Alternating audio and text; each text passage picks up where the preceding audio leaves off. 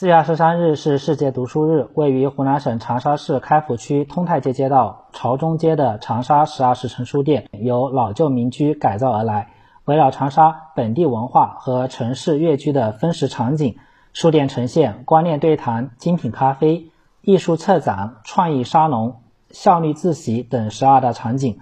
长沙十二时辰书店相关负责人倪丽娟：书店是由老旧民居改造而来。研究如何在城市建设中留下一抹书香，建设书香长沙，打造自己的文化 IP，探索和引领数字时代的城市约居方式，成为了我们建设的初衷。朝中街位于长沙市商业繁华的中心城区内，是长沙市历史文化街区。街巷内历史文物众多，文化底蕴深厚。老街有书香，更有人间烟火。近年来，在城市建设有机更新中，一批小而精、小而美的街边门店。让老街更富新韵，成为大批年轻消费群体的网红打卡点。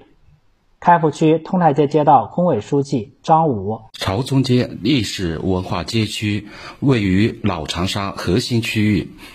历史文物众多，文化底蕴深厚。如今，老街已逐步成为吃游玩一体的文旅综合体，街区经济发展。吸引了大量人气商气，像长沙十二时辰这样不少小而精、小而美的门店，成为大批年轻消费群体的网红打卡点。新华社记者刘王敏，湖南长沙报道。